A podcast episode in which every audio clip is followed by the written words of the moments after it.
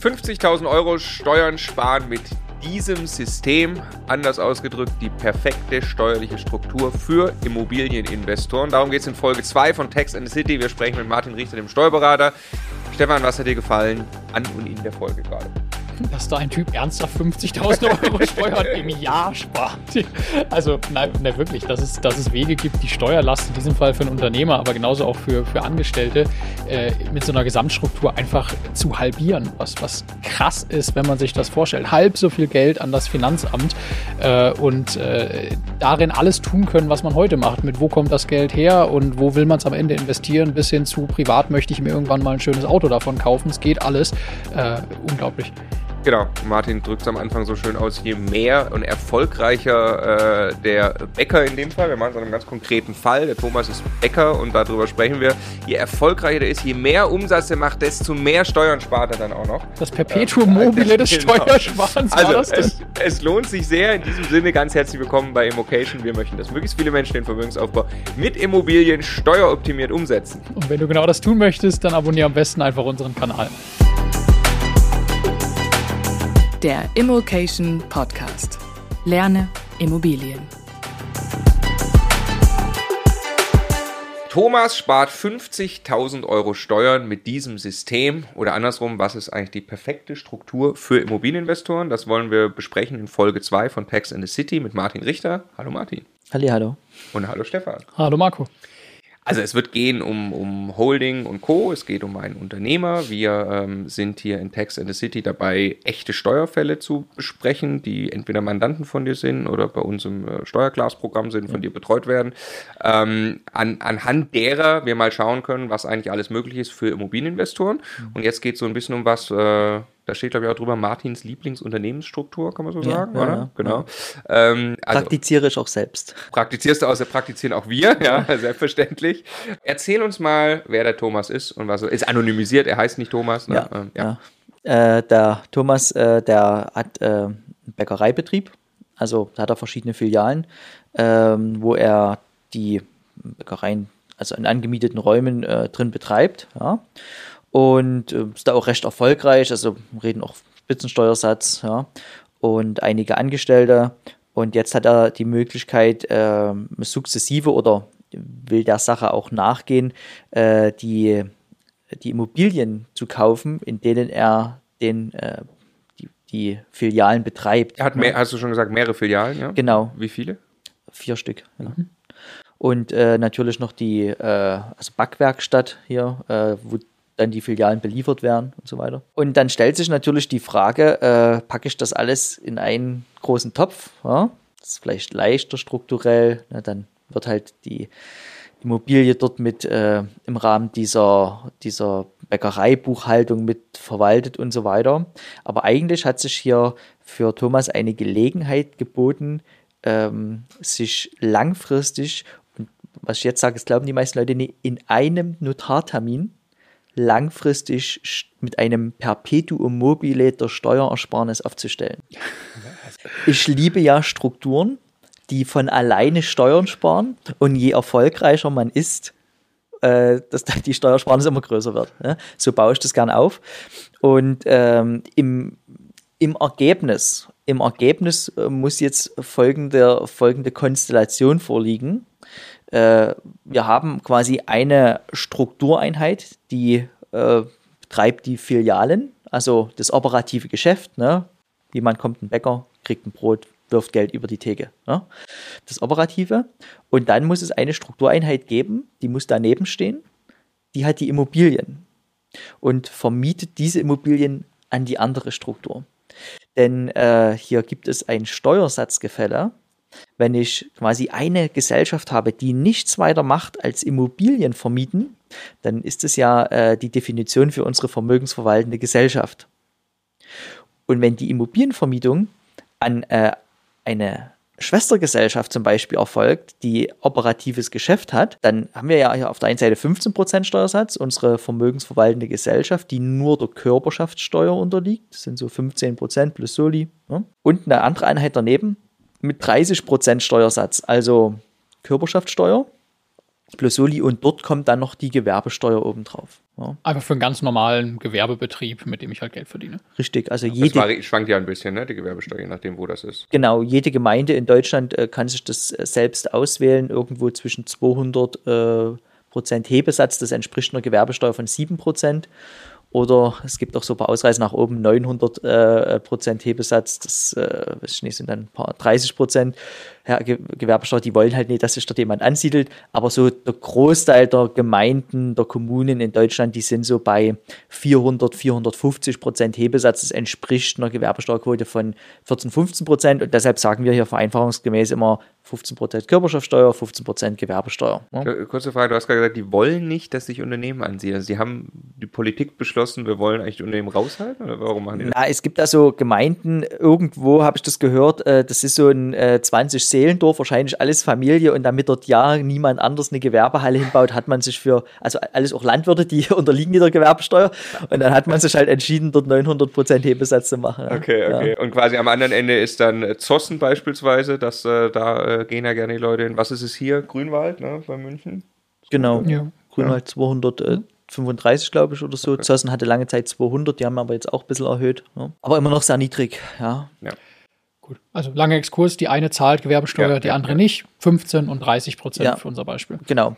Und äh, jetzt müsst ihr euch vorstellen, äh, ihr habt jetzt, also ihr seid Inhaber beider Firmen, ne? Und ähm, ihr habt jetzt die Möglichkeit quasi zu sagen, ihr saugt jetzt Geld aus dieser 30% Firma ab über eine ortsübliche Miete und zieht es in die 15% Gesellschaft. Das bedeutet doch nichts anderes, dass ihr pro Euro Miete 15 Cent Steuern spart. Und es sind immer noch eure beiden Unternehmen, aber ihr könnt entscheiden, bevor das dann ausschüttungsreif ist, also die Gewinne, die da drin entstehen, habe ich die vorher mit 30 oder mit 15 Prozent besteuert. Und ich nenne das deshalb so, also Perpetuum mobile der Steuerersparnis, weil äh, gerade in dem betrieblichen Bereich sind ja Umsatzmieten äh, sehr üblich. Also vor allen Dingen im Einzelhandel, weil man ja sagt, okay, äh, mehr Umsatz bedeutet mehr Leute, die die Immobilie abnutzen, weil die dort ein- und ausgehen. Und jetzt kannst du ja, wir orientieren uns immer an der Fremdüblichkeit, also es ist auch alles äh, legitim, ne? Äh, kannst du ja so den, das, das Mietverhältnis aufbauen, dass je mehr Umsatz du machst, mehr Miete in die 15% Gesellschaft spielt, äh, äh, fließt, was eine höhere Steuerersparnis ist. Und das liebe ich so. Also wenn du auf doppelter Ebene erfolgreich sein kannst, du erhöhst deinen Umsatz, aber gleichzeitig auch deine Steuerersparnis. Das ist für mich eigentlich eine, eine tolle Geschichte. Ja. Geht, das ist der Hammer, ist wirklich der Hammer. Geht das, äh, geht das auch, ich war jetzt gerade wieder in so einem, in so einem Boardinghaus, was ja auch äh, viele Immobilieninvestoren machen, dass sie da quasi so einen hotelähnlichen Betrieb äh, eigentlich aufbauen, gerade in besseren Lagen, Ja. wo man damit noch gut Rendite will. Funktioniert das dann auch?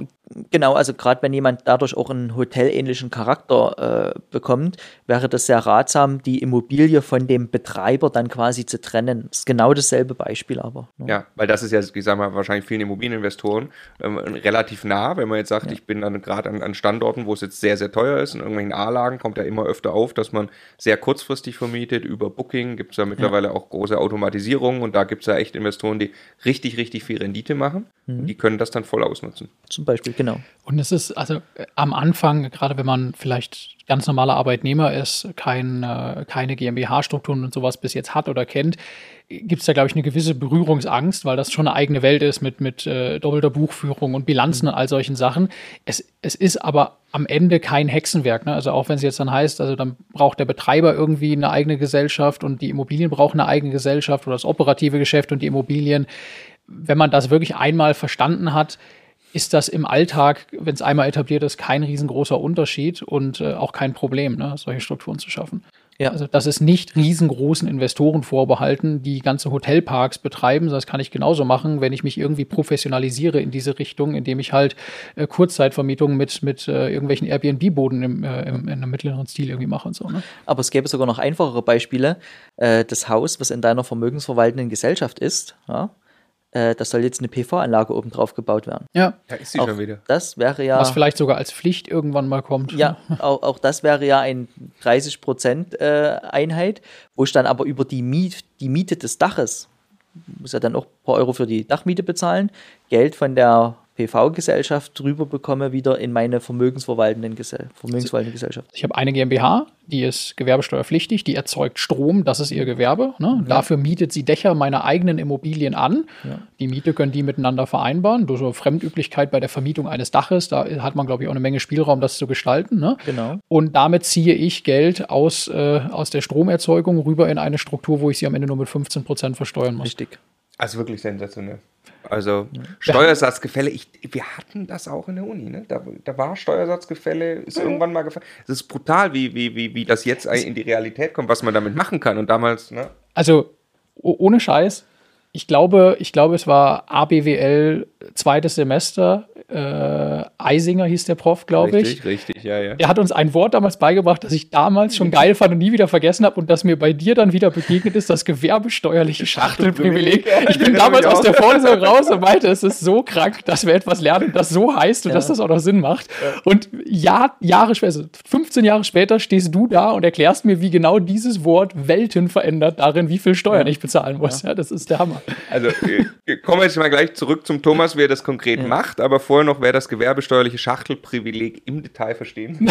Ah, nimm nicht das. Das, nicht das, nein. Wir wollen äh, darauf aufmerksam machen, du machst ähm, vier Termine für vier Live-Webinare Ja. mit uns, haben wir vereinbart im Zuge der Staffel Tax and the City jetzt. Wer einmal einen strukturierten Durchlauf haben möchte als Immobilieninvestor, wie kann man Steuern sparen, also VV, Holding, Ehegattenschaukel, deine Lieblingsunternehmensstruktur, es kommt alles vor in dem Webinar. Und nicht, nicht ein Fall, sondern wirklich mal strukturiert einmal durch. ne? Genau, Das nicht so wie hier, wo wir einen Fall diskutieren und miteinander reden, sondern da halten wir dann auch die Klappe und du sagst mal, wie würde ich das jetzt machen, wenn ich das als Vorlesung aufbauen würde. Ja.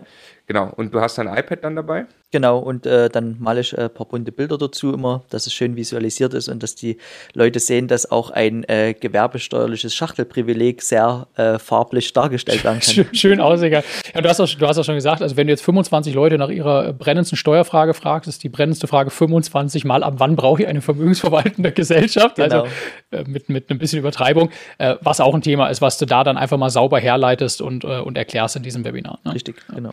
Genau, und auch so Sachen wie 15%-Regel und so, also wirklich auch die, die Basics, die man kennen muss. Also, für, also lohnt sich, glaube ich, für jeden Immobilieninvestor. Immocation.de slash Steuerwebinar. Es ist 100% kostenlos.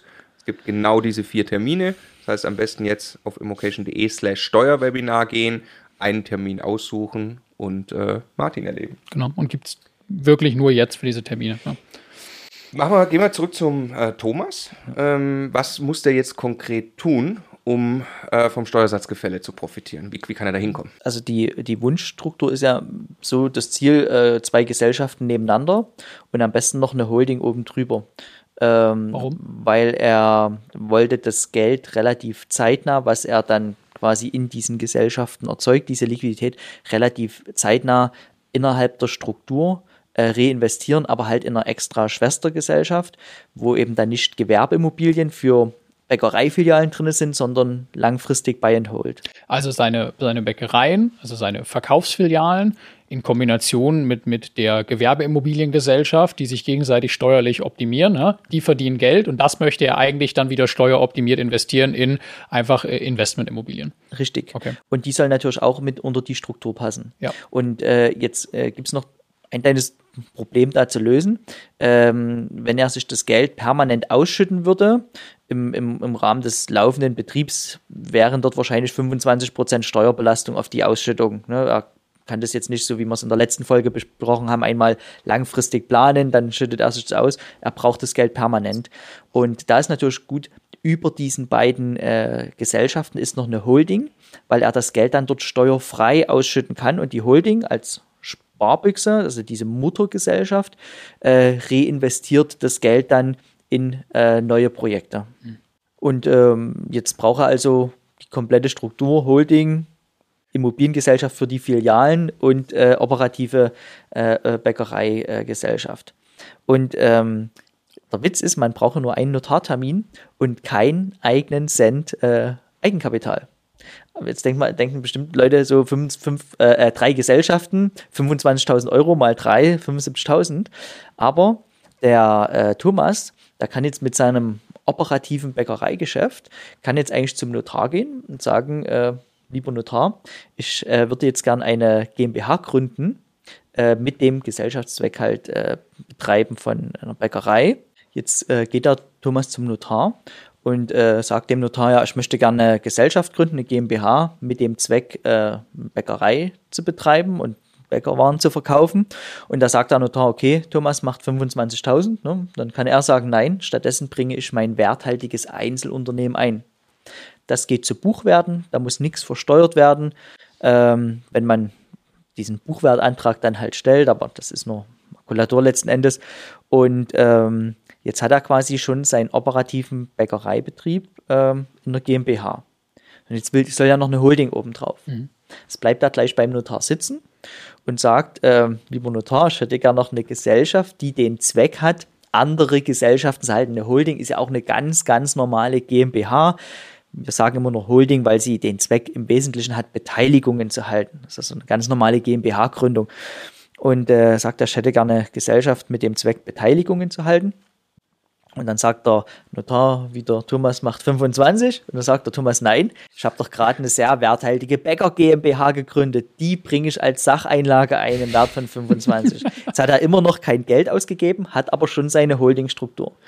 Und jetzt könnte diese Holding quasi noch eine zusätzliche Gesellschaft gründen. Mhm. Das ist dann die, wo die Immobilien reingekauft haben. Und schon haben wir eine Dreieckskonstellation, oben die Holding, unten drunter die beiden äh, Gesellschaften. Und äh, jetzt, jetzt hat er das gemacht. Jetzt lass uns mal kurz beschreiben. Jetzt ist, ähm, äh, wie muss er, also er, er, braucht dann einen Steuerberater, eine Buchhaltung für drei. Wie viel komplexer wird das, was er jetzt äh, managen muss quasi? Also nicht äh, wesentlich komplexer, denn sein Einzelunternehmen Bäckerei hatte schon immer äh, eine doppelte Buchführung. Er, er, musste aufgrund der Höhe seines Gewinns, also dort waren wirklich 200, 250.000 Gewinn pro Jahr, ne, ähm, musste er äh, die ganze Zeit schon eine doppelte Buchführung machen. Das heißt Bilanzierung, äh, Bilanz dann ans Finanzamt schicken und so weiter. Und das in eine GmbH gegossen ist nicht wesentlich teurer, weil da die, dieselben Bilanzierungsgrundsätze auch. Das Einzige, was kommt, ist eine Veröffentlichung, weil GmbHs ihr Ergebnis veröffentlichen müssen.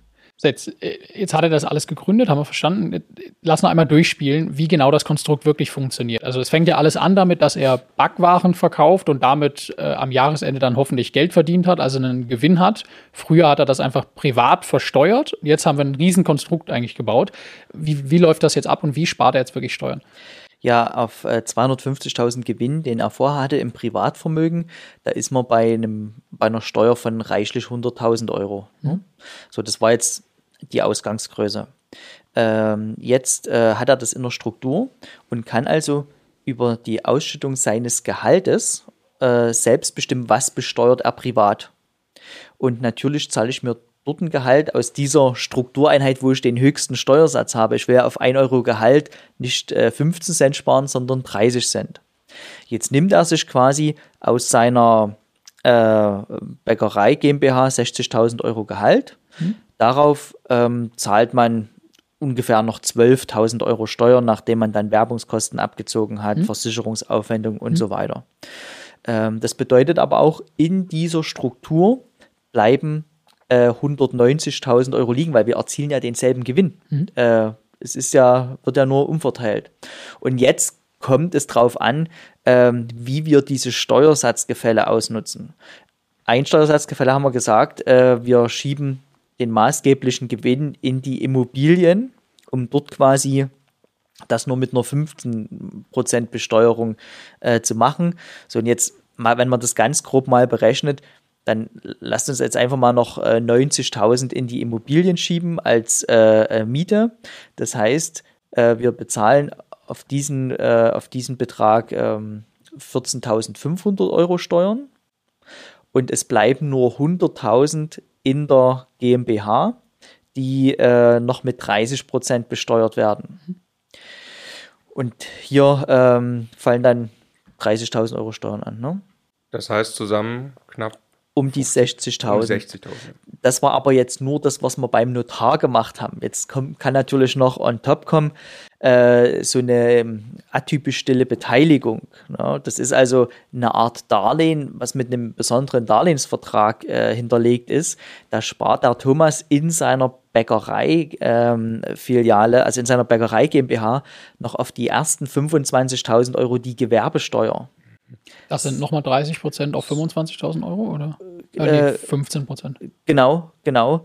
Also das ist ein da, neuer Kniff, den wir jetzt noch nicht gerade hatten. Ne? Genau, da kommt auch nochmal 4.000 Euro äh, zusammen. Ja, und dann, äh, das will ich jetzt gerne noch sagen, ähm, wenn die Stiftung äh, noch diese Struktur komplettiert und äh, diese dann das Namensrecht der Bäckerei an die Bäckerei äh, vermietet, dann haben wir auch noch ein Steuersatzgefälle, weil bei der Stiftung sind es Vermietungseinkünfte, da zahlt sie nur 15 Prozent drauf. Aber in der Bäckerei haben wir nochmal einen Steuerabzug von 30 Prozent. Also bottom line, was, was spart er? Also ja, vorher 100. Vorher 100. Ne? Genau, und er kommt jetzt eigentlich unter 50.000. Also er hat, sein, er hat effektiv seine Steuerlast des Unternehmens halbiert. Ja. Während sich eigentlich nichts daran geändert hat, was er tut und welches Geld er zum Leben ausgeben kann, weil er hat sich ja sogar ein Gehalt bezahlt gerade schon. Richtig. Also was ich so cool finde, das ist natürlich in der Sache komplex, das hört sich an wie Endausbaustufe. Ähm, klar ist es von der Struktur irgendwie auch, aber du hast gerade gesagt, dass der Großteil davon wird in einem Notartermin sogar erledigt.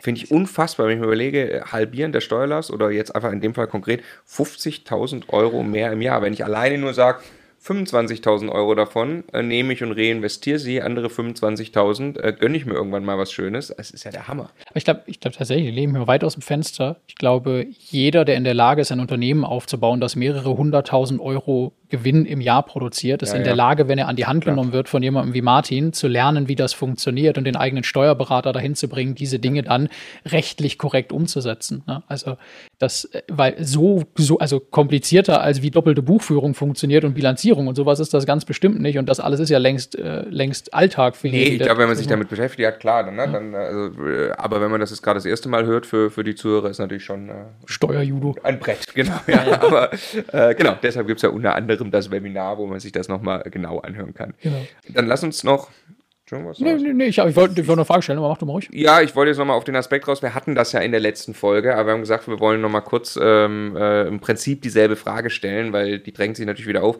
Jetzt ist das ja aber alles in der Struktur und ja. hängt in der Holding die Kohle. Der will sich privat irgendwann mal ein schönes Auto kaufen. Der genau. hat einen Traum, der will irgendwann, wenn er fertig ist mit dem Großteil des Arbeitens, will er sich mal einen Porsche kaufen. Privat. Ja. Und dafür braucht er jetzt Kohle.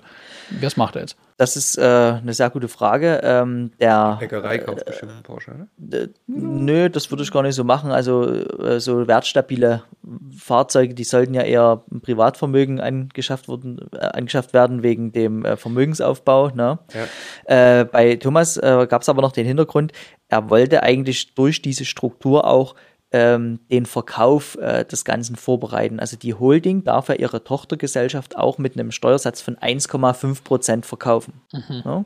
Das heißt, also er will das jetzt noch groß machen, verkaufen und dann, äh, was du sagst, äh, will er dort auch Geld raus haben. Es gibt, also gibt da verschiedene Wege, an das Geld zu kommen. Und ähm, er hat ja dann sein gesamtes operatives Tätigsein in diese Struktur verlagert. Das heißt, er hat privat dann gar keine Einkünfte mehr. Und ich habe das mal ausgerechnet wenn ähm, jemand eine Holding GmbH hat, äh, ist es dort mitunter gar nicht äh, gut, sich ein Gehalt auszubezahlen, weil die Holding ja keine steuerpflichtigen Einkünfte hat. Ähm, also geht man dort über, eher eine Ausschüttung zu machen. Und hier gibt es äh, dieses Teileinkünfteverfahren, was die Ausschüttung zu ähm, 40% Steuer freistellt. Wenn zum Beispiel Ehegatten ihren Lebensabend aus so einer Holdingstruktur äh, bestreiten und die schütten sich 120.000 Euro im Jahr aus, das ist ja, denke ich, kann man ganz gut damit über die Runden kommen. Ne? Äh, bei 120.000 Euro Ausschüttung sind 40% steuerfrei. 48.000, das heißt, die anderen 72.000 Euro werden überhaupt noch besteuert. Und äh, Ehegatten zahlen auf äh, 72.000 Euro Einkommen nur 14.000 Euro Steuern. Bei einer Ausschüttung von 120.000 ist es eine Steuerquote von 11,5 Prozent. Mhm. Ja, auch der, äh, der Thomas, wenn er alles verkauft hat und ähm, dann äh, Ausschüttung haben möchte, dann äh, könnte er sich also als Single 60.000 ausschütten, 7.000 Euro Steuern ist eine Steuerquote von 11,5 Prozent. Das ist eine Möglichkeit, wie ich sogar im Rahmen von Ausschüttungen ähm, mein Einkommen äh, sehr gering nur besteuere. Ja. lass mal sagen, der hat aber aus irgendeinem Grund, hat er schon noch ein Einkommen, so, der ja. hat auch ganz normale Lebenshaltungskosten, der ist jetzt auf der Suche nach 100.000 Euro, die er gerne zusätzlich einmal aus, ausbezahlt haben möchte. Ja. Dann ähm, hat er vielleicht auch private Immobilien, ne? Diese kann man ja da rein verkaufen, steuerfrei und äh, kriegt so auch die Liquidität aus seinem Unternehmen raus. Ja, können, können wir das noch einmal machen? Also lass mal sagen, der lebt wir sind gerade in München, ne? Der lebt, der lebt in München. Das mhm. ist nicht ganz einfach, da Cashflow-Immobilien zu kaufen. Wertsteigerung hat ganz gut funktioniert ja. in den letzten Jahren, ne? Und wie auch immer das weitergeht, also dass die jetzt irgendwie dann langfristig fallen, ist wahrscheinlich unwahrscheinlich. Wie, wie würde das konkret aussehen, äh, wenn er das vorhat? Wenn er schon weiß, irgendwann in zehn Jahren kommt ja. der Punkt, da will er wirklich mal auf einen Schlag einen größeren Betrag aus dieser Struktur rausziehen. Ja, äh, dann schafft er die Immobilien privat an. Diese äh, äh, nicht renditestarken äh, A-Lage-Immobilien, sage ich mal. Mhm. Das tut auch nicht weh bei einem hohen Steuersatz, weil wir besteuern ja immer nur den Überschuss aus einer Immobilie und wenn die eine sehr, sehr geringe Rendite hat, haben wir auch keinen Überschuss, den wir dann äh, privat besteuern müssen. So, und wenn jetzt die Strategie dahinter steht, ich verkaufe die nach zehn Jahren in meine Struktur, dann warte ich halt, bis die zehn Jahresfrist abgelaufen ist und äh, überlege mir, ob ich die Immobilie direkt in meine Holding verkaufe oder ob ich dort noch eine extra Tochtergesellschaft äh, hernehme und dann schiebe ich die Immobilie dort rein und nehme mir die Liquidität raus als Gegenwert. Das ist steuerfrei, weil ja der Immobilienverkauf als solcher steuerfrei ist.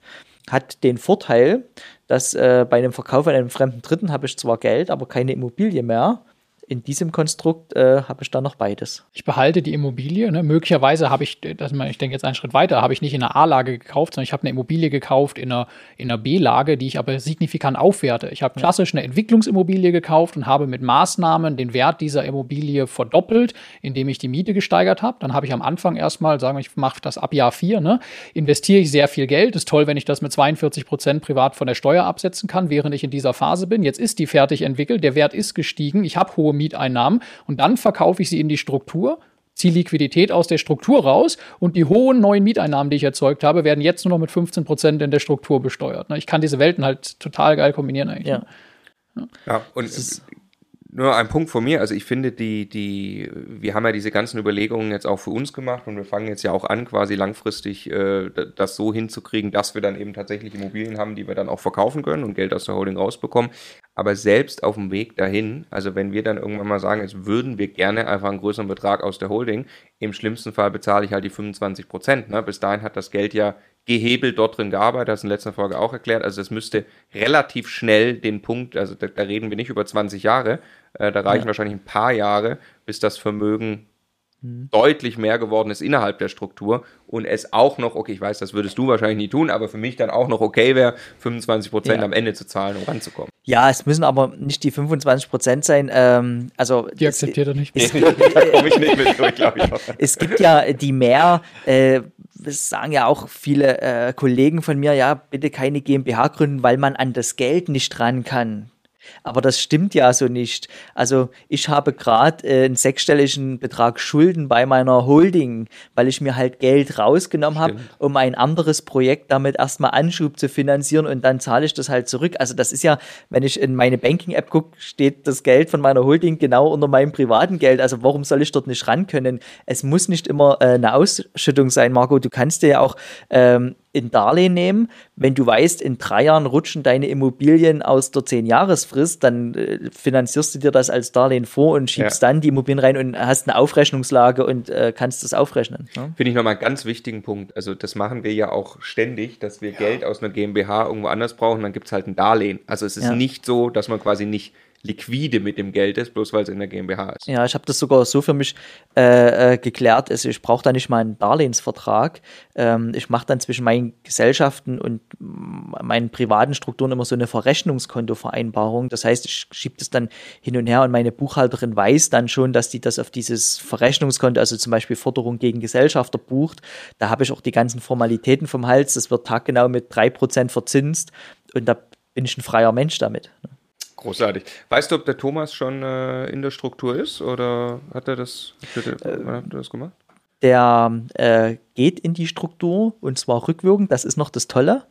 Ähm, der, äh, wir haben ja einen grundsätzlichen achtmonatigen Rückwirkungszeitraum. Also jeder, der jetzt sieht, äh, auf seiner betriebswirtschaftlichen Auswertung, die er jetzt zum Beispiel kriegt für Juli sieht er, äh, Mist, äh, bin schon wieder Opfer meines Erfolgs, habe hier äh, im ersten Halbjahr äh, 300.000, 400.000 Gewinn. Der kann sich heute entscheiden, acht Monate rückwirkend diese GmbH zu gründen und sein operatives Geschäft da reinzuschieben. Und das äh, wird auch der Thomas machen. Ne? Der geht jetzt quasi zum Notar und sagt, lieber Notar, ich möchte bitte ab 1.4. das alles in einer GmbH haben, rückwirkend. Und das gilt auch fürs Steuerrecht. Und aufgrund der, der aktuellen Lage äh, haben wir eine Sondersituation, dass wir dieses, äh, diese Rückwirkung nicht acht Monate, sogar, äh, sondern sogar zwölf Monate machen können. Das heißt, äh, wir sind da sehr flexibel und können jederzeit dann quasi in die Struktur wandern, wenn eigentlich das Kind schon im Brunnen gefallen ist und wir eigentlich schon viel zu viel im Einzelunternehmen verdient haben. Ich, ich, möchte jetzt an der Stelle ein, einen Punkt nochmal machen, ne? weil wir haben jetzt ein Beispiel eines Unternehmers und für den ist das natürlich äh, extrem charmant, weil er jetzt gerade in so einer Situation ist und auch noch ein operatives Unternehmen hat und so weiter. Aber dieses ganze Konstrukt mit, ich habe eine vermögensverwaltende Gesellschaft, ich habe eine Holding, ich kann dieses Geld aber auch wieder mit Darlehen nutzen für Immobilien im Privatbestand. Ich kann Geld aus der Holding, das steueroptimiert gewachsen ist, dann irgendwann in, den Privat, äh, in die private Vermögenssphäre rüberholen, weil ich vielleicht auch als Angestellter irgendwann mir einen Porsche kaufen möchte, was auch immer. Das alles geht auch, wenn ich nicht Unternehmer bin. Ne? Das fällt einfach nur das eine Element weg, dass ich halt eine operative Gesellschaft habe, die ja. noch, die noch was an die Miet, ähm, an die, an die Gewerbevermietungsgesellschaft rübergibt. Wo, wobei ne? ich ja relativ äh, schnell auch eine operative Gesellschaft irgendwie haben kann als Immobilieninvestor. Ne? Also wo das für, wo Be das für Betreiberaktivitäten, für eine Solaranlage und was auch immer irgendwie. Ja, ja oder wahrscheinlich auch einfach, äh, wenn ich mir irgendwie jemand einstelle, der dann meinen Bestand äh, äh verwaltet oder, oder Asset Management macht oder so, geht das auch? Ja, ja wobei, äh, wenn der nur die Assets der VV GmbH verwaltet, kann er auch in dieser Gesellschaft äh, angestellt werden. Da okay. würde ich die Strukturkosten eher schmal halten, aber äh, Leute, die sich dann entscheiden, vielleicht noch immer mal eine Immobilie zu handeln, also richtiges Fix und Flip ja, zu betreiben, sowieso, ja. braucht man ja auch noch eine ja. extra Gesellschaft.